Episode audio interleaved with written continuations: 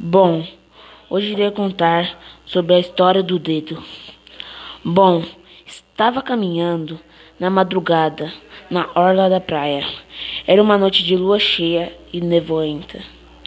Eu estava sozinha quando vi uma coisa estranha no chão. Me aproximei e fiquei chocado ao ver um dedo de uma pessoa. Ao achar um dedo na praia, me perguntei quem seria capaz de fazer uma maldade dessa. Então, quis fazer a justiça, mas não recorri às autoridades. Eu mesmo investiguei. Depois do amanhecer, fui às casas perto da praia para investigar sobre o sumiço de alguém. Passei em quase todas as casas, mas ninguém sabia de nada.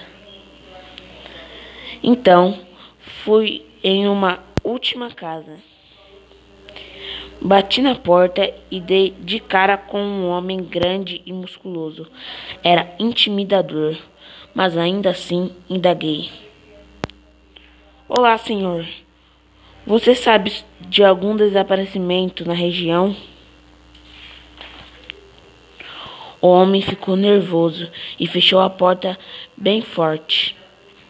Suspeitei muito, então recorri às autoridades para investigar a sua casa.